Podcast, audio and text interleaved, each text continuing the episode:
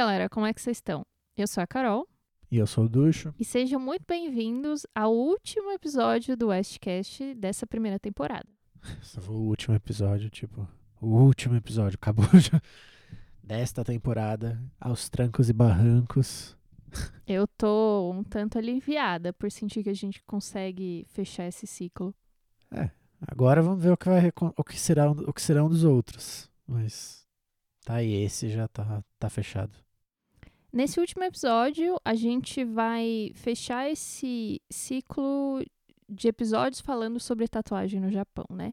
A gente falou do, do povo Ainu, a gente falou da Yakuza, falou das mulheres na Yakuza, e agora a gente vai falar sobre o mercado de pele dentro do Japão. Como sempre, toda, toda a fonte de pesquisa da, daquilo que a gente está falando aqui vai estar na, na descrição do vídeo.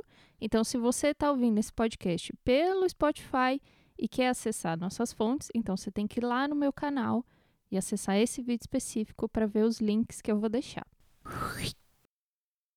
É, eu quero falar especialmente nesse episódio de um cara muito, muito especial para esse assunto.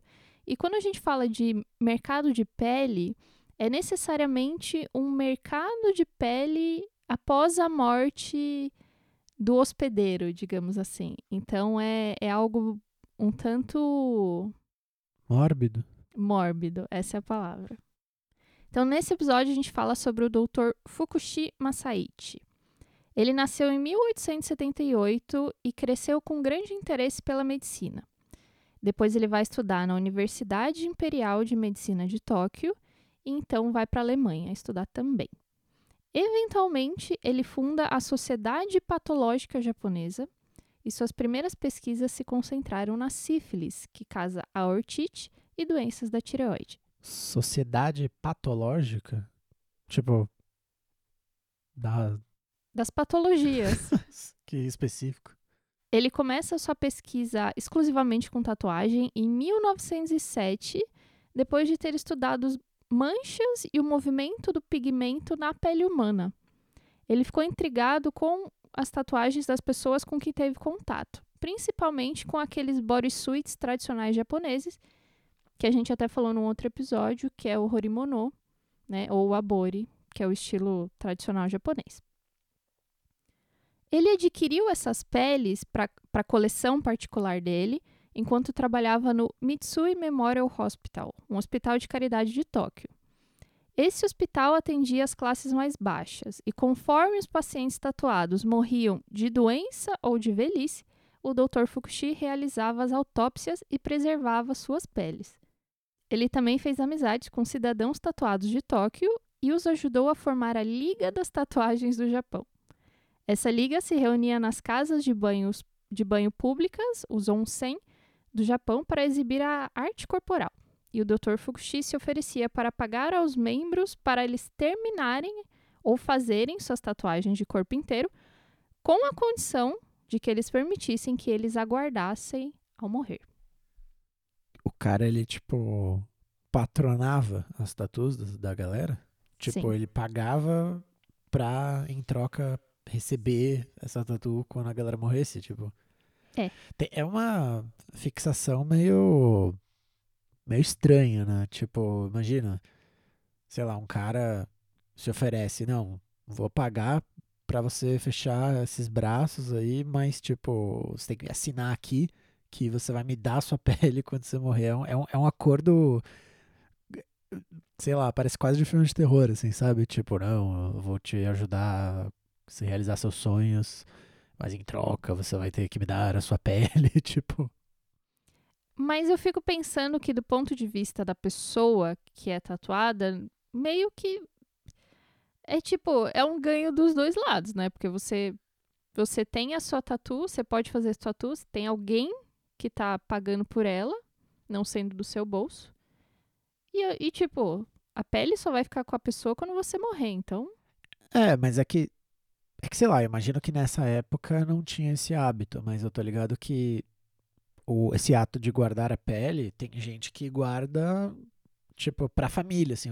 É, o- um cara que tem uma tatu, um bodysuit, ele fala, não, quero guardar a pele, né? Quero, tipo, preservar essa pele pra posterioridade, assim, meio que deixar um legado, mas, tipo, você não vai dar pra um estranho, né? Tipo... É isso, é engraçado nesse sentido que, tipo, é um mercado mesmo, né? Tipo, mercado de peles, porque o cara tá literalmente comprando a pele da pessoa enquanto ela ainda tá viva, né? Sim. É, aqui, né, ele, é, ele coloca tudo isso como uma grande pesquisa científica, né? Não é como se ele usasse para uma coleção particular na casa dele. É, mas, mas é isso, é engraçado, porque, tipo, é uma daquelas obsessões que, tipo, tá, é pra pesquisa, mas é. Cara, sa- sabe quando al- alguém leva, tipo, o, o- hobby um pouco a sério demais, assim, sabe? Tipo isso, o cara paga pra terminar as tatu da galera, pra daí a pessoa dar a pele pra ele depois, né? Tipo, vender a pele, é tipo. É, isso, é, é, é esquisito, é esquisito. O cara, tipo, parece que é isso, que ele se, tipo, levou muito a sério essa pesquisa dele. Tipo, muito a sério. É, parece que era basicamente o objetivo da vida dele fazer essa grande coleção, né? Falando sobre os métodos de retirada da pele, o Dr. Fukushi removi- removia a pele tatuada dos corpos doados e as preservava usando dois métodos diferentes: o seco ou o molhado. Primeiro de tudo, o corpo era cuidadosamente esfolado e arrancado, né? A pele era descolada. Depois os nervos e o tecido seriam cuidadosamente raspados, né? Porque a gente tem várias camadas de pele, então imagino que seja um processo muito minucioso para fazer isso sem rasgar. Mas, ao mesmo tempo, eu acho que não. Eu fico pensando, eu não sei se deve ser tão difícil. Eu acho que assim, tirar a gro- o, grosso, assim, deve ser muito rápido. Agora, depois, provavelmente, tipo, separar, sei lá, endoderme da epiderme, não sei como tem as, as, os nomes, né, as camadas. Tipo, fazer essa separação de camada que deve ser um trampo mais forte, mas, sei lá, quando você vê né, im- imagens de alguém, sei lá, esfolando um animal, alguma coisa assim, é uma coisa, tipo, faz um corte e, tipo, pega com a mão e puxa, assim, sabe? É meio... Deve, deve ser muito duro, deve ser meio, meio brutal o processo. Mas, tipo, eu imagino que deve ser muito pelo contrário. Talvez seja, tipo, super pouco minucioso, pouco minucioso a, a princípio, né? Essa primeira parte é arrancar, e depois ele deve vir, tipo, isso, como você falou, sabe? Tirando nervo, limpando, tirar o sangue e tudo mais. Quando ele usava o método seco, depois de retirada, a pele era esticada e fixada em algum lugar para secar. Se ele usasse o método úmido, isso exigia que a pele fosse preservada em uma imersão em glicerina ou formalina. No auge da sua pesquisa, ele coletou duas mil peles humanas tatuadas e as documentou com mais de 3 mil fotos. No entanto, grande parte dessa coleção foi perdida durante os bombardeios aéreos em 1945, durante a Segunda Guerra Mundial, além de que quando ele fez uma viagem à América, provavelmente Estados Unidos, ele colocou algumas, o que, é- o que me deixou. Essa informação me deixou meio sem entender, assim. Ele estava carregando algumas peles em uma mala. Pra levar pra, pra mostrar pra alguém, tipo. Ele estava indo para algum lugar, o que eu não, não achei para onde ele estava indo. Mas ele estava carregando algumas peles dentro de uma mala em Chicago e essa mala foi roubada. A mala Então, mas foi roubada, tipo, no foi extraviada no aeroporto ou alguém roubou, tipo, da mão dele, assim? não, aparentemente, tipo, ela foi roubada na rua, assim. Nossa, porque eu fiquei pensando, imagina se ela é extraviada, tipo, chegar na casa de alguém, assim, de uma pessoa aleatória. Apesar dessas perdas, pelo menos 105 peças permanecem intactas e o doutor montou uma exposição no Museu de Patologia Médica da Universidade de Tóquio. Só que essa coleção não está disponível para visualização pública. Por quê? Não fala. Agora você me pegou. Eu não sei, eu não sei exatamente por quê. É uma questão que só, né, como é patologia médica, assim, Talvez seja, tipo, só pra quem é muito estudioso da área, assim, não seja pro público ver. é pra galera que tá estudando medicina ou, ou pra gente da área mesmo, não é uma coisa pro público. E um- uma questão que eu encontrei durante a pesquisa foi essa discussão de é ético você ter esse tipo de pesquisa? É ético você guardar a pele das pessoas? Então, talvez, eu fico pensando, né? Porque isso apareceu. Então, talvez essa seja uma das questões que leva essa coleção não ser colocada para visitação pública. É, eu fico pensando, como o Japão, né, tem todas essas questões é, de moral, né, muito forte, e de valores éticos e, né, é, é possível que tenha algo assim. Mas eu fico pensando, se for, se foi no caso de, de um acordo que nem você falou, né, que o cara fez um acordo tipo comercial mesmo, ele comprou a pele da pessoa e a pessoa topou, né, tipo, foi consensual. Não é que ele foi lá, tipo, pegou um cadáver do IML japonês, assim, e tirou a pele, né? Ele, imagino que devesse ter algum nível de burocracia que passava para ele pegar a pele da pessoa. Até porque, como você falou, isso é 1900 e pouco, né? Tipo, 1940, 1900 e... Tipo, já não era aquela época da história humana, assim, que a galera fazia tudo no acordo verbal, né? Imagino que devesse ter umas papeladas para fazer, devesse ter, tipo... É, algo comprovando o, a, a, é, o consenso daquela transação e tal. Fico pensando que deve ser uma coisa meio tipo de um conservadorismo, sabe, da, da, da sociedade. De, tipo, credo, que horror, o cara tá com as peles, tipo, sabe? É uma coisa tão pessoal minha, minha pele, e o cara tá expondo, sabe? Talvez seja algo dessa natureza, fico pensando.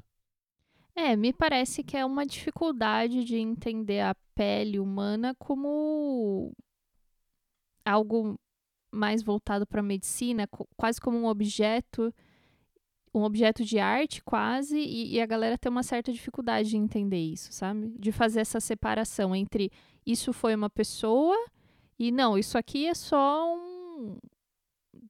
Como é que chama? aqueles bichos empalhados. É isso, né? Bicho tipo, empalhado. É... Como chama bicho empalhado? Mas, mas tem algum outro nome, assim? Não, acho que é tipo... É tipo isso, né? Tipo, é como a gente vê um bicho empalhado, por é, exemplo. mas é tipo... Eu acho que talvez o lance seja isso que você falou, essa distinção entre estudo medicinal, né? Estudo científico e exposição ao público. Porque você acha que não é segredo para ninguém que sabe, doação de órgão acontece é, e que as pessoas estudam né, o, os órgãos das pessoas e que eles, quando tem um cadáver não identificado, que os caras vão lá e botam para estudantes de medicina abrirem ele para estudar. Então, tipo, eu acho que isso não é mistério para ninguém que esse tipo de coisa acontece. Não sei, eu acho que eu fico pensando assim, vamos tentar colocar isso mais palpável. Se viesse, vai, para o Brasil, uma exposição que trouxesse um monte de pele humana tatuada. Eu acho que, né, gente conservadora tem todo tipo de sociedade. Então, eu, eu fico pensando que backlash seria esse para a galeria, para o museu, seja para qual exposição. É, mas é, no final chega nisso, né? Tipo, é uma ideia de, tipo, valores e uma moral conservadora e de achar que é um absurdo por causa da sua moral e dos seus valores conservadores. Fico imaginando, por exemplo, no judaísmo tem um monte de regras, né? De, tipo, quando você morre, você não pode fazer isso, você não pode fazer aquilo, não pode ter tatuagem, não pode ter piercing, blá, blá, blá, blá, blá porque, né, tem que devolver o corpo e tal. Imagino que provavelmente essa galera ia ficar, tipo, horrorizada, se, nem, nem por causa da tatuagem, né? Mas, tipo, ia ficaria muito horrorizada com alguém, tipo, pegando a pele do corpo, né? Por causa desse valor religioso, né, espiritual. Porque Fico imaginando que deve, deva ser isso, né? De, tipo, talvez os caras não exponham até por causa disso, por um medo desse, desse backlash e, tipo, por não, ter, não vai ter público pra ver essa exposição, talvez, não sei. É, eu acredito que no final das contas chegue a isso. Mas houveram, houve um dos poucos americanos a, conhecidos a dar uma boa olhada nessa coleção, que foi o Don Ed Hardy, famoso como Ed Hardy. Conhece? Claro. The Classics Never Die. O Hardy visitou pela primeira vez essa exposição em 1983, a convite do filho do Dr. Fukushi, né, que no caso também ele deu continuidade a essa pesquisa, porque em 1983 provavelmente ele já tinha morrido. E no seu livro de memórias, que é Where Your Dreams, My Life in Tattoos, o Hardy conta um pouco mais sobre essa visita também. O Ed Hard tem um lance que ele, na real, ele foi muito importante para a popularização da tatuagem, principalmente dessa estética do tradicional americano e tal, nos Estados Unidos. Ele foi muito importante para isso. E tem uma linha de roupa que chama Ed Hard, né? Que não sei se foi ele, eu acho que também foi uma coisa tipo filho, alguém que tipo levou isso pra frente, mas tipo, tem uma linha de roupa que é uma tipo marca grande que chama Ed Hard, que é tipo umas camisetas com uns, desenhos e motivos de tatu tradicional e tal. Embora colecionar peles humanas possa ser visto como uma prática estranha, o médico Dr. Fukushi Pai era muito respeitado entre a comunidade Irezumi e convidado para diferentes competições de tatuagem. Provavelmente, né, como a gente sabe que até hoje tem essa questão meio clandestina da tatu no Japão, era, ele era convidado para competições fora do país. É engraçado isso porque essa coisa de competição de tatu, exposição de tatu e esses tipo encontros para ver a tatu é muito louco, né? Porque é uma parada tão tão tabuzona na sociedade que é tipo isso, os caras têm que tipo criar uns encontros que é tipo, não, a gente vai para um canto meio isolado, só a gente, pra gente ficar tipo olhando o tatu do outro, assim. é muito engraçado, tipo, rola esse lance de tipo, ah, qual é a mais bonita, não sei o quê, mas tipo é meio que para você tipo enjoy, né? aproveitar desfrutar da sua tatu e da tatu dos outros sem problemas, né? Sem tipo esse essa sem ter que se esconder. É, mas eu fico pensando quão similar seria uma essas feiras de competição de um, por exemplo, uma Tatuíque, sabe? Não, é que não sei, eu acho que a Tatuíque tem muito mais um lance de tipo feira comercial mesmo, né, para tipo vender produto e para ter competição nesse sentido, né, de tipo pega lá os tatuadores para mostrar as tatuas para elegeu o melhor tatuador de São Paulo. E é umas coisas meio oficiais, assim. vem gente de fora, vem imprensa, né? Tipo, pô, era um galpão. É um, é evento tipo um Lollapalooza, né? Da tatu. Esse tatuíque da vida. Esse aí, tipo, como você falou, o cara era super respeitado e ele era aceito ali. Imagino eu, muito provavelmente, porque ele né, curtia tanto esse lance da, da pele tatuada e era um objeto de estudo. Ele levava tão a sério então provavelmente ele era muito bem aceito, mas tipo, duvido que isso é aberto para tipo, ah, vamos lá assistir, vamos lá colar no, no evento dos caras, tipo, dos, dos tiozinhos com abores, sabe? Porque é isso, eu lembro que naquele doczinho que a gente viu da Vice, que a gente falou num outro episódio, é, não lembro exatamente qual, mas a gente falou num episódio da, é, desse, dessa leva de episódios do Japão, que tinha, tinha, rolava um evento, eles fizeram. A Vice fez uma cobertura de um evento que era isso, era um evento que iam vários caras é, tatuados, e eram uns caras, tipo, normal, assim, sabe? Tipo, não é uns caras, tipo, gangster tal, criminosos, eram tipo, uns, uns japoneses tradicional, salaryman, assim, que tinham uns waborizão, e eles iam fazer uma peregrinação para até o topo lá de uma montanha X, que tem um templo, e aí iam participar da, da cerimônia religiosa. E depois eles, tipo, rolavam meio que uma festinha que os caras ficavam, tipo, de shorts, de meio de, com aquelas cuequinhas tradicionais japonesas. E os caras ficavam lá, meio de toalha, de, de roupão, assim, meio que, tipo, de boa, assim. E só, tipo, trocando ideia, bebendo e, tipo, olhando o tatu um do outro, sabe? Tipo, comentando, ah, que da hora esse traço, que da hora, ah, com quem você fez tal. E, tipo, é o único momento que os caras têm, o único espaço que eles têm para fazer isso, né? Porque o cara não pode fazer isso na rua. Ele não pode fazer isso em nenhum lugar né? A não ser na casa dele ou nesse tipo de espaço. Então eu imagino que é isso. Talvez esse doutor, ele, ele acabou, né, virando, tipo, virando parte, né, desse, desse, dessa subcultura, vai. Até porque ele era o patrono de muita gente, pelo que você contou, né? Então, tipo, o cara era aceito até porque ele pagava as tatuas de uma galera. Uhum.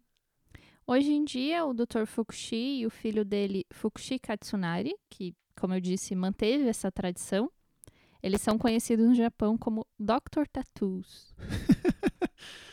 Os caras têm um lance assim no Japão, né? De tipo dar, dar uns apelidos, dar tipo uns tipo é, uns títulos para umas pessoas assim, né?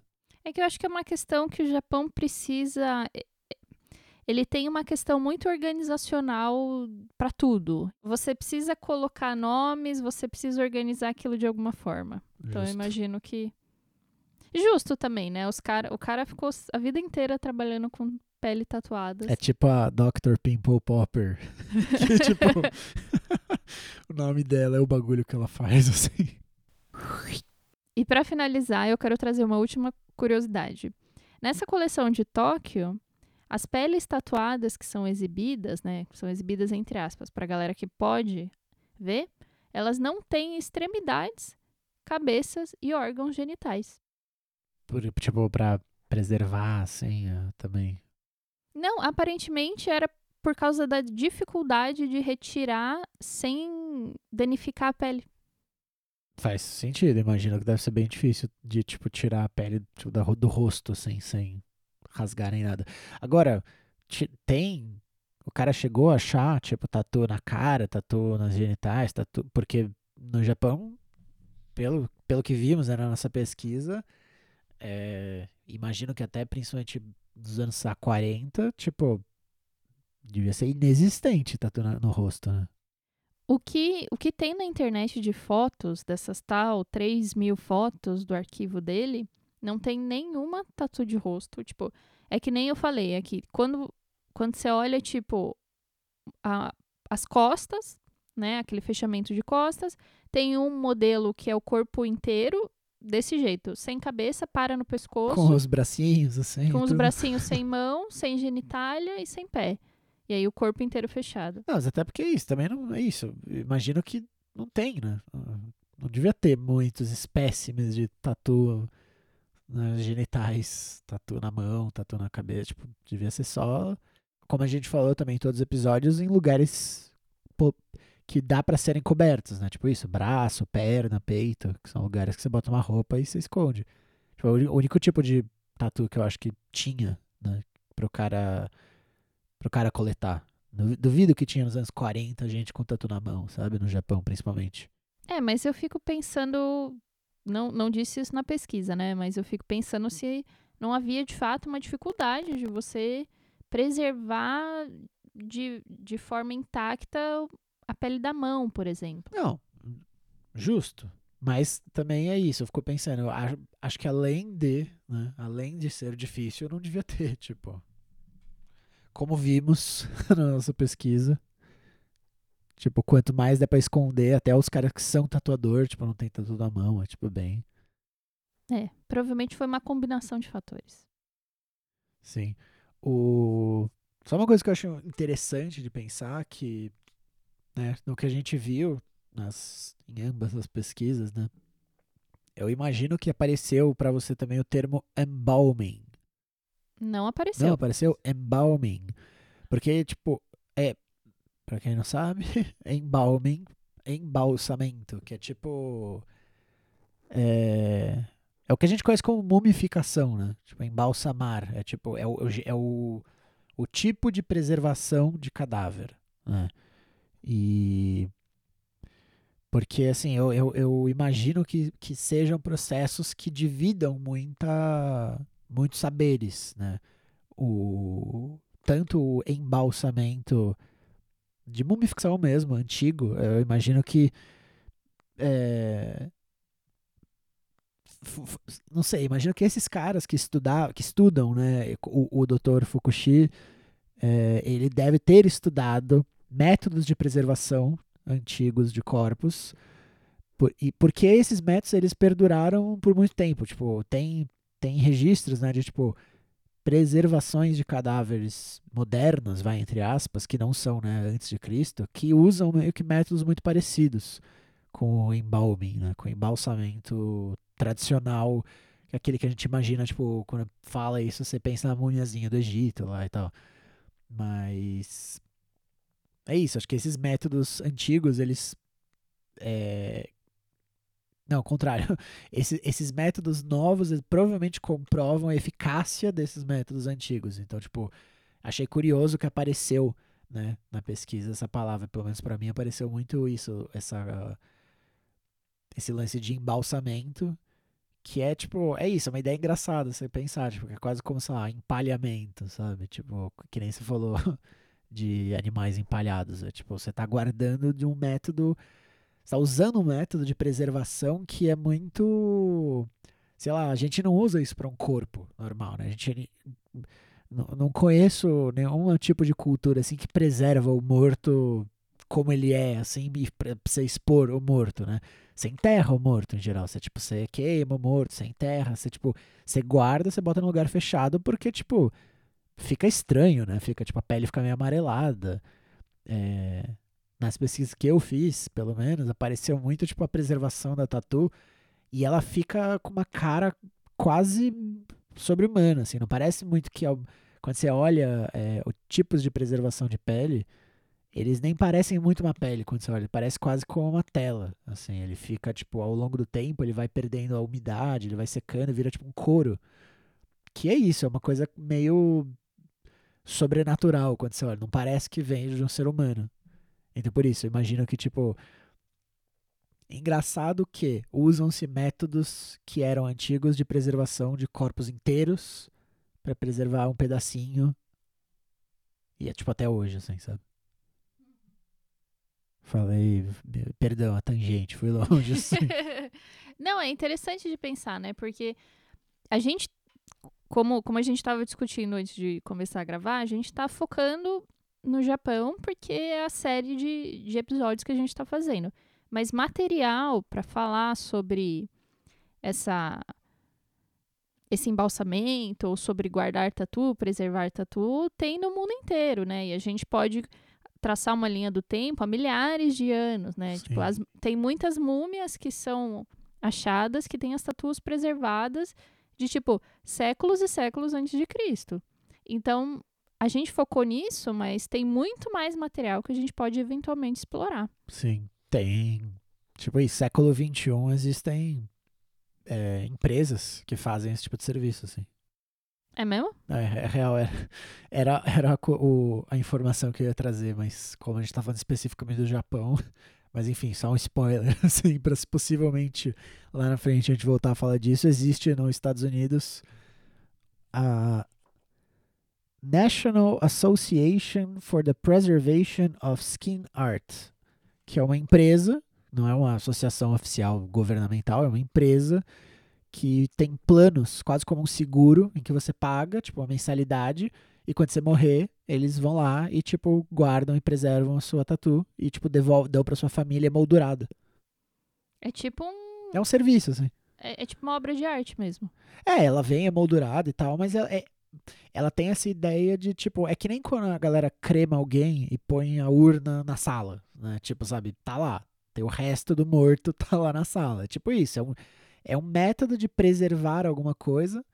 E, e é engraçado, eu não sei se na, na sua pesquisa do Japão apareceu, mas apareceu muito a ideia de tipo, pô, eu investi muito tempo e dinheiro na minha tatu, logo eu quero preservar ela. Porque, pô, investi muito nela, eu quero que ela perdure após eu morrer. É, é, é um conceito meio louco isso, de pensar. Tipo, você encarar sua tatu desse jeito quase meio mercadológico, assim, né? Tipo, não, eu, eu gastei muita grana, então eu quero que ela dure ainda pelo menos depois que eu morrer mais uns 100 anos, assim. Imagina que doideira, você, a sua família, depois que você morre, recebe um quadro assim, tipo, ah... Não, e, e são valores altíssimos, é tipo, caríssimo. É da ordem de tipo 10 mil, 20 mil dólares pra tipo um antebraço, por exemplo. E tem plano pro corpo inteiro? Tem plano pro corpo inteiro que chega a 100 mil dólares. Caraca nessa pesquisa eu achei outras empresas que fazem o mesmo serviço, com diferentes planos, né? Umas fazem mensalidade, uma você paga fixo uma vez. Mas é muito louco, porque é isso, é tipo, ah, uma vez que você morrer, você tem, você é quase como doador de órgão, você tem a carteirinha, quando você morre sua família, né, ou seu representante vai ter que chegar e falar, ó, ele quer a pele dele preservada. Então, tipo, você entra em contato com a empresa, os caras vão lá, mandam alguém ou mandam tipo um kit para o cara, o cara, tipo, tira, manda para eles, aí eles fazem todo o processo, né? Tipo, como o Dr. Fukushi fazia, tipo, provavelmente tem vários produtos que eles passam e de devem desidratar a pele para não estragar e tal, e vira tipo um couro, eles esticam e colocam numa moldura. E aí fica lá, tipo, um pedação da pessoa. Que doideira. Você achou algum tipo de serviço desse no Brasil? Não cheguei aí. Não cheguei aí. Eu não sei, eu não sei se. Porque isso que eu achei. Eu achei, assim. O, essa empresa tem nos Estados Unidos, tem uma outra que tem no Canadá, além dos Estados Unidos, e uma outra que tinha no Reino Unido. Mas tipo, não apareceu tantos resultados assim, tipo, em várias línguas. Imagino que seja uma coisa muito nichada, assim, né? Muito específica. Sim, parece ser muito, muito específico mesmo. E é como você falou, né? Tipo, você tem que, tem que ser não só você gostar de tatu, como as pessoas ao seu redor têm que gostar muito. Porque, tipo, sabe, por exemplo, meus pais iam detestar se eu, tipo, entregasse depois que eu morresse para eles, tipo, sei lá, meu braço, tipo, na parede. Eles iam odiar isso. E para fechar esse último episódio, eu quero deixar uma indicação de matéria para vocês lerem, se quiserem se aprofundar um pouco mais nesse assunto. Tem uma matéria na Vice muito interessante que chama Human Pelts: The Art of Preserving Tattooed Skin After Death. Tá em inglês, mas para quem não sabe inglês, eu tenho um fichamento dessa reportagem no meu Medium, que que eu fiz uma tradução. Junto com tantos outros fichamentos, se alguém quiser. Isso, junto com tantos outros fichamentos sobre tatuagem, no meu Medium vai ter o link para uma pasta de fichamentos que tem lá a tradução dessa reportagem e eu coloco as citações mais interessantes, que é para entender mesmo o que, que essa reportagem está falando, e de quebra você vê um pouco também do que a gente falou aqui, porque esse artigo foi a principal fonte de informação do que eu trouxe. E eu não tenho não tenho sugestão dessa vez. É, porque até porque é um assunto, né, pouco específico. Bem específico. Mas tudo bem. Tem essa reportagem que é muito boa, vale a pena dar uma olhadinha. De qualquer forma, eu deixo o link para o fichamento dela aqui na descrição do vídeo também. E é isso, galera. Chegamos ao fim desta temporada do Westcast. E... é isso. A gente levou um tempo para conseguir gravar tudo. Então, assim, eu acho que quem prestar atenção vai ver que a gente começou há um certo tempo, foi fazendo, então, tipo, não tá necessariamente um atrás do outro, assim. A gente tá, o quê? Seis meses trabalhando nisso já. É, pra, seis pra, pra mais. mais. É, pra, bem pra mais. Pra... Porque é isso, a gente fez tudo sozinho, a gente aprendeu a fazer as coisas sozinho, tipo... Tem, a gente podia fazer, tipo, depois um a trajetória do Westcast, porque a gente, tipo, nossa, deu com a cara na parede várias vezes. Tipo, puta, vamos pegar esse microfone aqui. A Carol tinha um, a Carol tinha um microfone de karaokê. E eu falei, por que, que a gente não que testa? E a gente falou, ah, beleza. Eu falei, ah, beleza. Só que o microfone era, tipo... Terrível. terrível. Ficava fazendo barulho de plástico, assim. E aí, tipo, a gente comprou o microfone. Daí, depois do microfone, compra a, a entrada, a interface pra botar no computador. Aí pega dois, hein? Enfim, a gente deu um monte de percalço, porque a gente estava fazendo sozinho. Gastou uma grana. Gastou uma graninha para comprar as coisas. Então, quem puder, compre na loja da Carol. para ajudar a manter o podcast. E é isso. Esse projeto surgiu por causa da pandemia. Acho que muita gente viu o crescente número de podcasts na internet aparecendo e a gente pensou, ah, por que não a gente fazer também? A gente sempre fala muito sobre muita coisa, nós dois o negócio é, a gente tá querendo trazer alguma coisa que não seja só mais um podcast de duas pessoas falando sobre algum assunto que elas gostam, que seja alguma coisa relevante, né? Interessante, que tipo traga alguma informação nova, não sei. Aliás, se vocês conhecerem podcasts sobre tatuagem, deixa, deixa comentários pra claro. gente, porque é sempre bom, né? Eu acho muito interessante esse assunto de forma geral. E eu gosto de conhecer outros trabalhos também. E eu tenho uma dificuldade enorme de descobrir novos podcasts. Eu costumo consumir alguns, um ou outro. Mas tenho uma dificuldade enorme de achar novos podcasts, então também é isso. Deixem aí suas sugestões. E deixem também sugestões de temas e coisas que vocês acham que seriam interessantes trazer aqui, alguma informação, algum tema, algum filme, algum artigo, algum, qualquer coisa que tenha a ver né, com esse nosso foco de tatuagem dentro da sociedade, é, a sociedade é, em paralelo com a tatuagem. E é isso, a gente vai. Esperamos que saia daqui não muito uma segunda temporada. De qualquer forma, se vocês seguirem a gente no Instagram, a gente vai avisando tudo certinho, quando sai, é, qual que vai ser o, o assunto da temporada, da próxima temporada. Então é só seguir a gente lá no Instagram. É isso, pessoal. É isso, galera. Um beijão e até. Até daqui a pouco. Não sei, não sei quando vai ser. Até a próxima vez. tchau. tchau. tchau.